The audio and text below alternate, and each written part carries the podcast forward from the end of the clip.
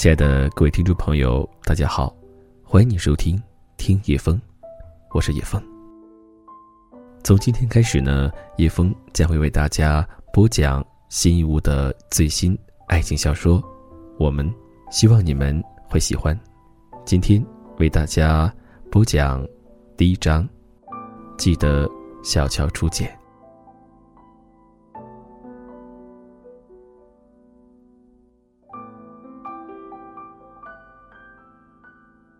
等待最磨人之处，不是酒后不治，而是无法预计结果。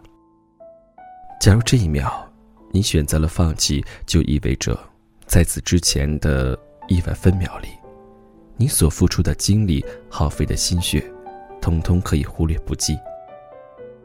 等待一天，或者等待一生，在结果面前并无区别。他们最终。只会被简单粗暴的划分为两种：成功或失败。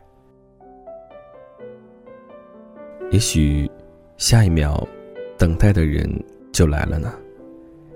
也许再熬一会儿，想要的结果就会出现。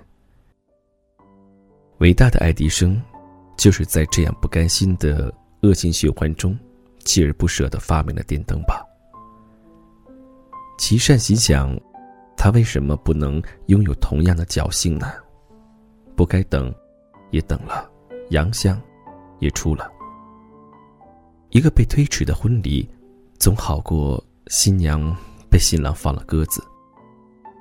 他独自站在鲜花簇拥的礼台前，面纱下的脸，平静而木然，思维却不合时宜的发散，仿佛浑然未觉身后的礼乐。渐渐被细碎的耳语取代，只是紧攥着手里的捧花，沉默静候着。等待，是齐灿擅长的事，就如同他擅长原谅的。他恐怕不会来了。好心的亲友在耳边规劝。齐善注视着自己的鞋尖，缓慢的摇了摇头。你凭什么这么相信他？旁人也心疼于他的固执。是啊，他要来，早就来了。他根本不想和你结婚。你真傻。纷杂的议论和质疑瞬间将他包围。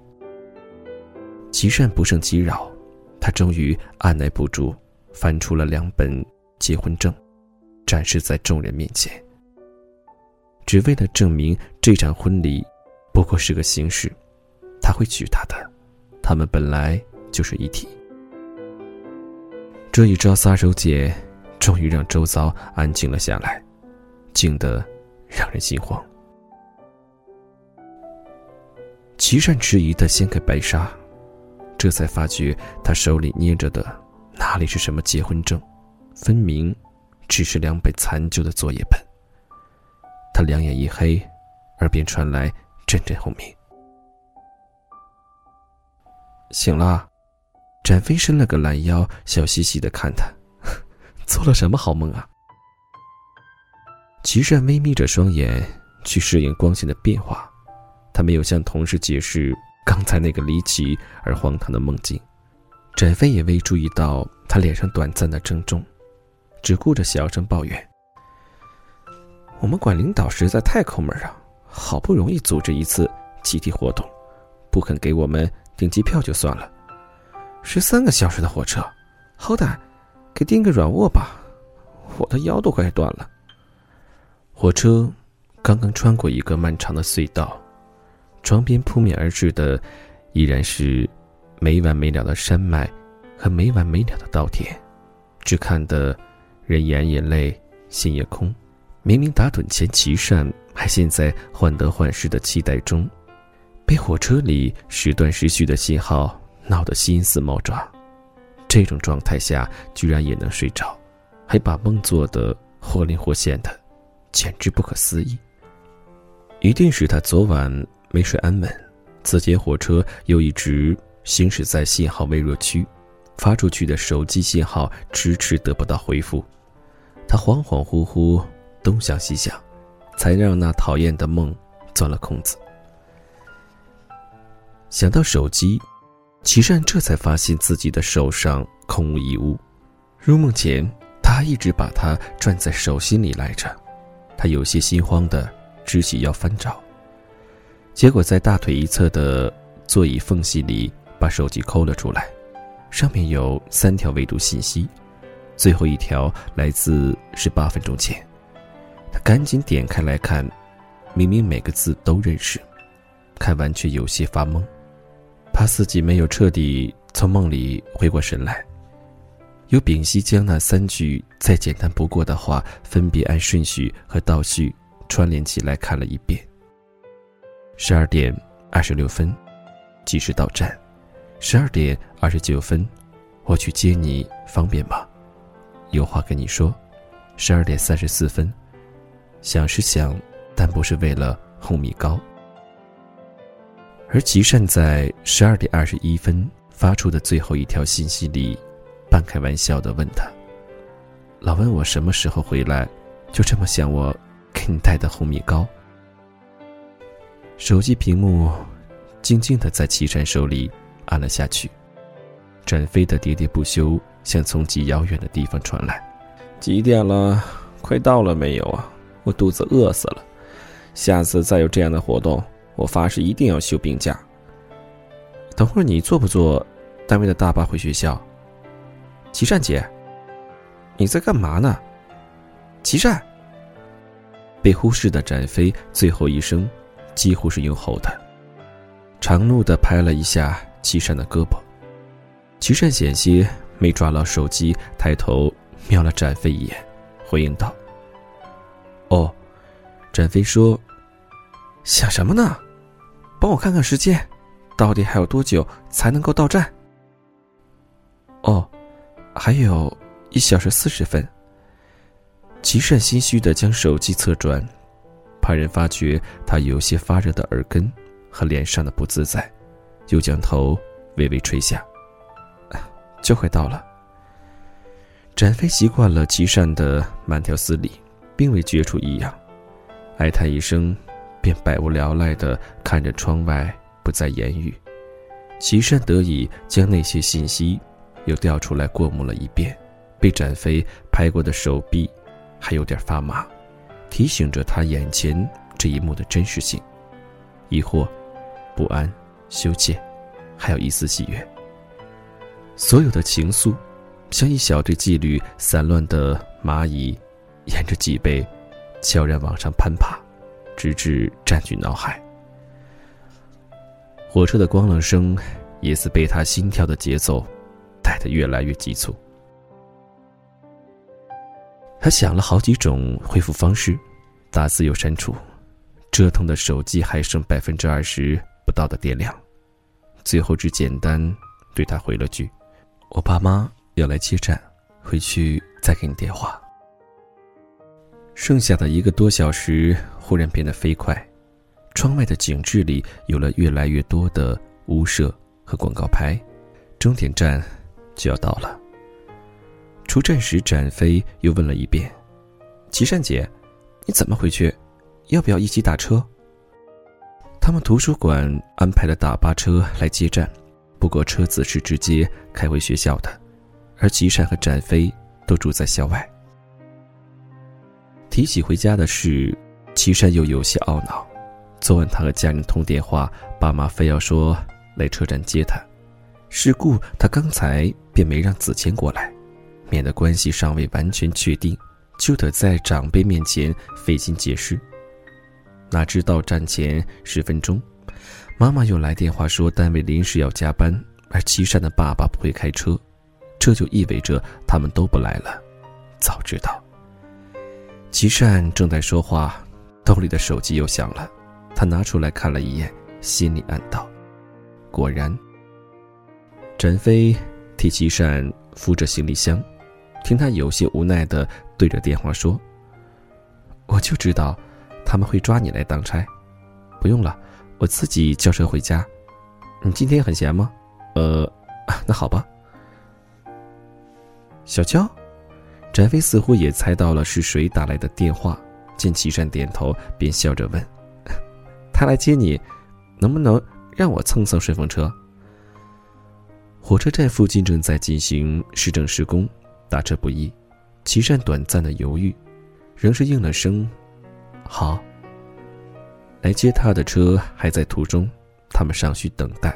齐善和展飞挥别了单位同事，轮流去了一趟洗手间。齐善在洗手池前逗留了一会儿，怔怔的想：回家后给子谦打电话，该说什么呢？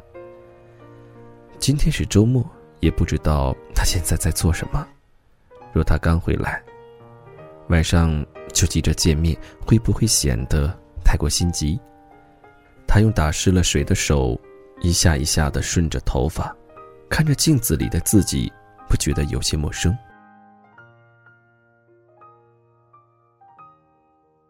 当吉善低头擦拭着手上的水痕，慢腾腾的走出洗手间，只见他和展飞的行李箱孤零零的留在原处，而本应在照看行李的展飞却并不在旁边。展飞这小姑娘。心也太大了，难道不知道火车站出口处人来人往，最丢失物件？该不会是在他离开的片刻出了什么要紧的事情吧？想到这里，齐善有些担心，赶紧环顾四周，直到熟悉的身影落入眼中，才松了口气。其实展飞就在几步开外，因他背对齐善，身旁又有根柱子。是顾齐善乍眼并未瞧见，他正与某人聊得起兴。齐善拖着两个行李箱走过去时，他们正拿着手机互留联系方式。发觉齐善走近，展飞兴高采烈的朝他招手示意。我新认识了一个朋友。齐善一站定，展飞便笑嘻嘻的向他介绍新友人。说完，又继续往手机里输入新的联系人姓名，嘴里念叨着：“大周朝的周，赞美的赞，对吧？”姓没错，赞是王字旁。名字的主人纠正道。展飞脑子没及时转过弯，疑惑的抬头：“王字旁？”色比玉在，黄牛在中。他笑着解惑。出自《诗经·大雅》，我爸妈喜欢附庸风雅。展飞的手仍犹豫地悬在手机屏幕上方，目光却流连在那人的笑容里。他见展飞依旧摸不着头脑，索性将手机从他手里抽出，三下两下输入完毕，又递回他面前。他这串动作自然无比，然而齐善他们图书馆最年轻。泼辣的姑娘，腮边迅速泛起了刻意的红晕，以至于当他将手机物归原主时，展飞傻傻竟未及时去接。齐善赶紧轻咳一声，展飞会意，脸却更红了，飞快地夺回手机，不敢再看他的眼睛，假装认真的研究他刚输入到他手机里的名字，自然没发觉说话的节奏。已乱了一分。哦，原来是这个赞，用在名字里的可不多，我猜，这也是一种预期的意思。翟飞在浙大图书馆也工作了大半年，虽说工作与用户咨询有关，但读的书也不算少。周赞听了展飞说的话，淡笑不语。展飞头一回觉得年轻男人笑起来时的眼睛。和嘴角旁那道细微的纹路看上去是那么赏心悦目。难怪齐善姐说“如花似玉”这个词最早是用来形容男人的，他起初还不信。这么看来，他爸妈很会取名。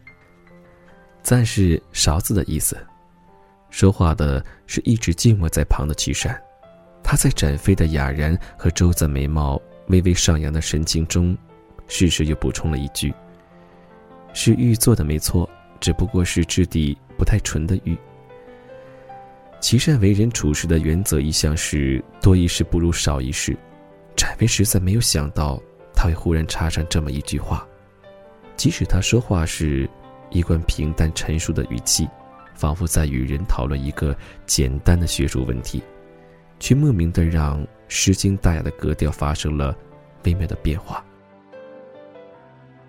展飞张了张嘴，拉着岐山转向周勺子，笑着解释：“ 这是我同事岐山，我们图书馆典藏部的资深馆员，哎，职业病，你可别介意。”周策显然并未放在心上。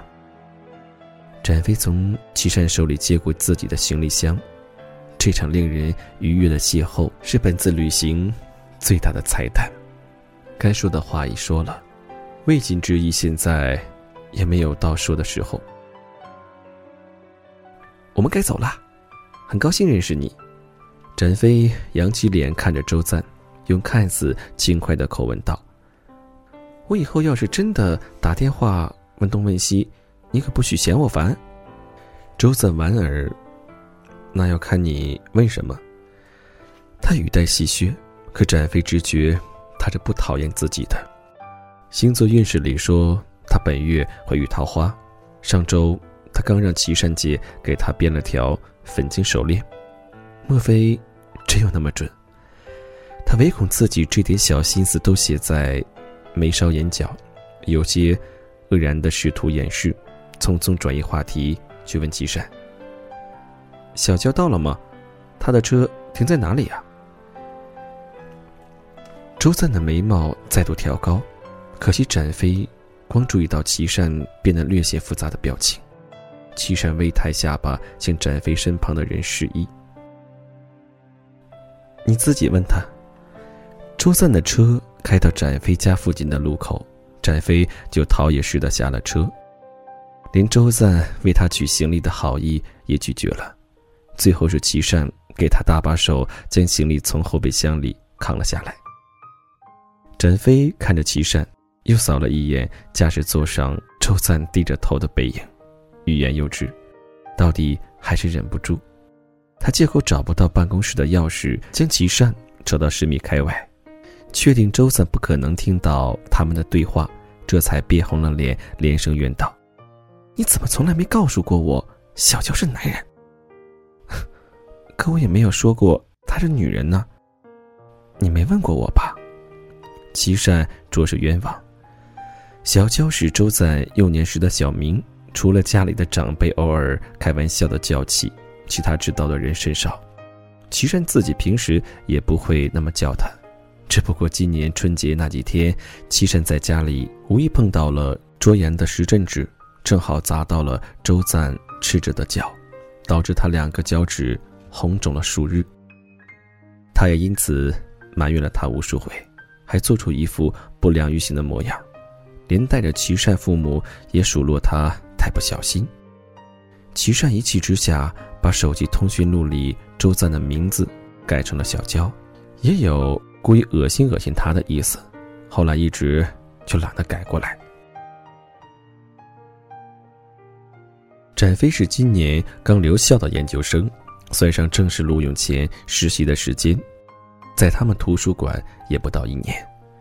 因为图书馆里年轻人太少的缘故，展飞从初来乍到时就喜欢跟齐善混在一起，哪怕齐善比他大了三岁，性格沉默寡言，两人所在部门也不同，可单位里未婚的女孩子就他们两个。展飞一闲下来，就习惯跑到齐善办公室找他聊天。展飞性子活泼，与人自来熟，和齐善相处时，往往是他说，齐善听。混熟了之后，展飞发现齐善看上去闷，其实人还挺有趣的。加上两人家庭背景和成长经历也颇有相似之处，更生出投缘之感。午餐或下班时，也时常。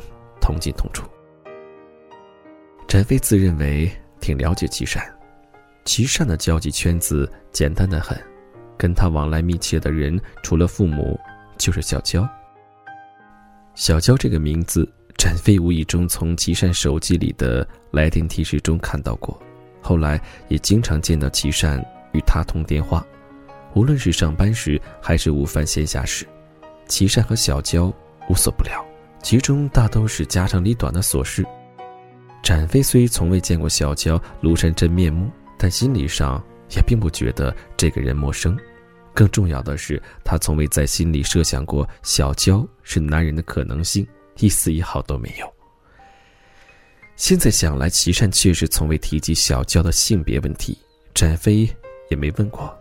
大家都觉得没这个必要，可是他又不是你男朋友，你们一起看电影、吃饭、逛街，你们变态呀！展飞不服气的轻嚷。齐善无奈道。他是我妈的奶长大，我们从小睡一个摇篮。他平时也陪我妈看电影、吃饭、逛街。哦，对了，更变态的是，有时和我爸一起。他说完，看着展飞因委屈而有些撅起的嘴唇，想了想，低头道：“我是要跟你说一声对不起，我应该早提醒你一声的。”齐善当时并没有在第一时间搞清楚他们的状况。也不知道这两个人是怎么搭上话的，有没有互相表明身份？他不确定展飞是否已经知道周三就是来接他们的人，又看出小姑娘动了心思。这时若贸然开口提醒，说不定反而让人误以为他是在宣告主权，图惹不快，索性闭嘴旁观。等到展飞向周赞介绍他时，他才确信闹了乌龙。而周赞笑吟吟的一副乐在其中的样子，展飞的眼睛也没从周赞身上挪开过。他那时再插任何话都没有什么意义了，只得装死到底。这是齐善对展飞唯一感到过意不去的地方。妈妈和周赞都说过，他这个人毛病就出在思虑过多少。展飞没有揪着这个问题不放。他不是小气的人，细想当时周赞刚到火车站门口，站在他身边一副等人的姿态。是他见色起意，主动搭讪。他有些讪讪的对齐善解释道：“我，我也就是对他手上戴的那串东西感兴趣，觉得挺好看，才上去问他从哪里弄来的，没别的意思。他告诉我手上的东西是西藏带回来的。”牦牛骨和老蜜蜡，你是知道的。我一直也想去趟西藏，所以就寻思着，要不就留个联系方式吧。反正他去过，以后没准儿有问题可以请教他。真的就这样。齐善闻言点头，既不拆穿，也不问他何必解释。对这种事情，他也见怪不怪。倒是展飞自己说着说着。也觉出那份欲盖弥彰的味道，不好意思的笑了起来。周三一直在车里，没有催促，也不见他回头。展飞那份难得的羞怯，终是抵不过对他的好奇。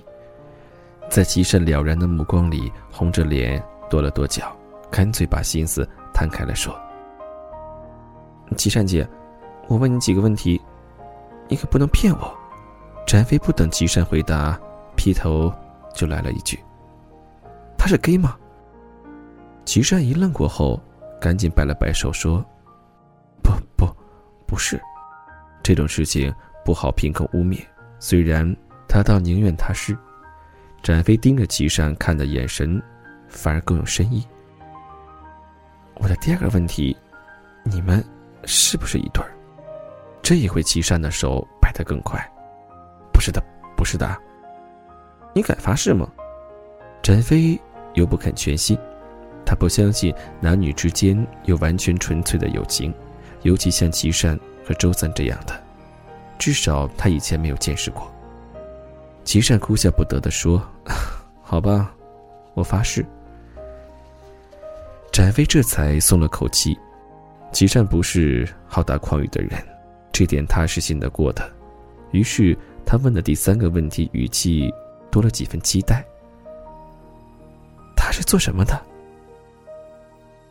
儿时组混子，什么都做，没一样正经的。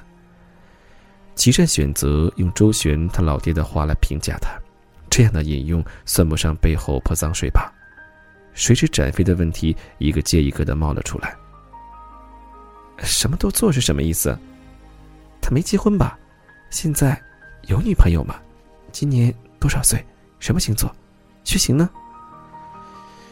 女朋友，最近应该没有。齐善摸着下巴，认真的思索。他不爱打听周三那些破事儿，那个空姐好像有一两个月没听他提起了。新的补位者暂时还没听过。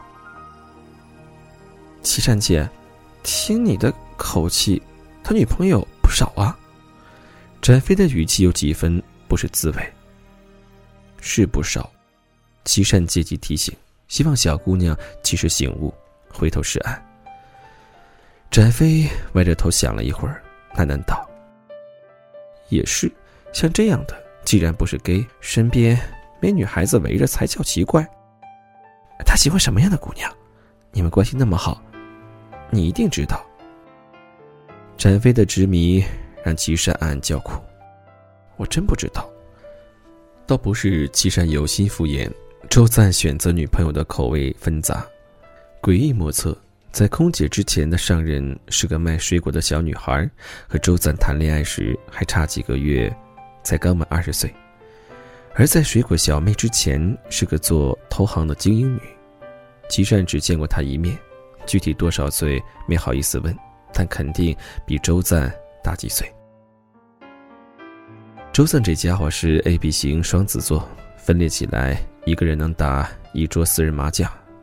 他想要什么，喜欢什么，说不定他自己都搞不明白。哎，那你帮我问问他。展飞笑嘻嘻的摇晃着齐善的胳膊。不过，你可千万别说，他知道是我让你打听的。还有啊，他住哪里呀？平时喜欢上哪儿玩？齐善吃不消敷衍道。你不是有他手机号码？这些事情，你自己问他好不好？他实在不想掺和到这件事情里。再说，展飞这点弯弯绕绕的小心思，在邹赞面前完全不够看的。吉善其实已经把态度摆得很明白了，有些事情他管不了，却绝不会从中撮合。基于他的立场，一个是他关系尚且不错的女同事，一个是发小。说多说少，说好说坏，都不是很合适。即便如此，他把展飞一下子转不过弯来，临告别前，还是不轻不重的补充了一句：“ 其实他也没什么好的，男人更重要的是内在。”只可惜展飞拖着行李箱转身前，再度望向周三车子方向的那一眼，让齐善意识到。这些话或许全都白说了。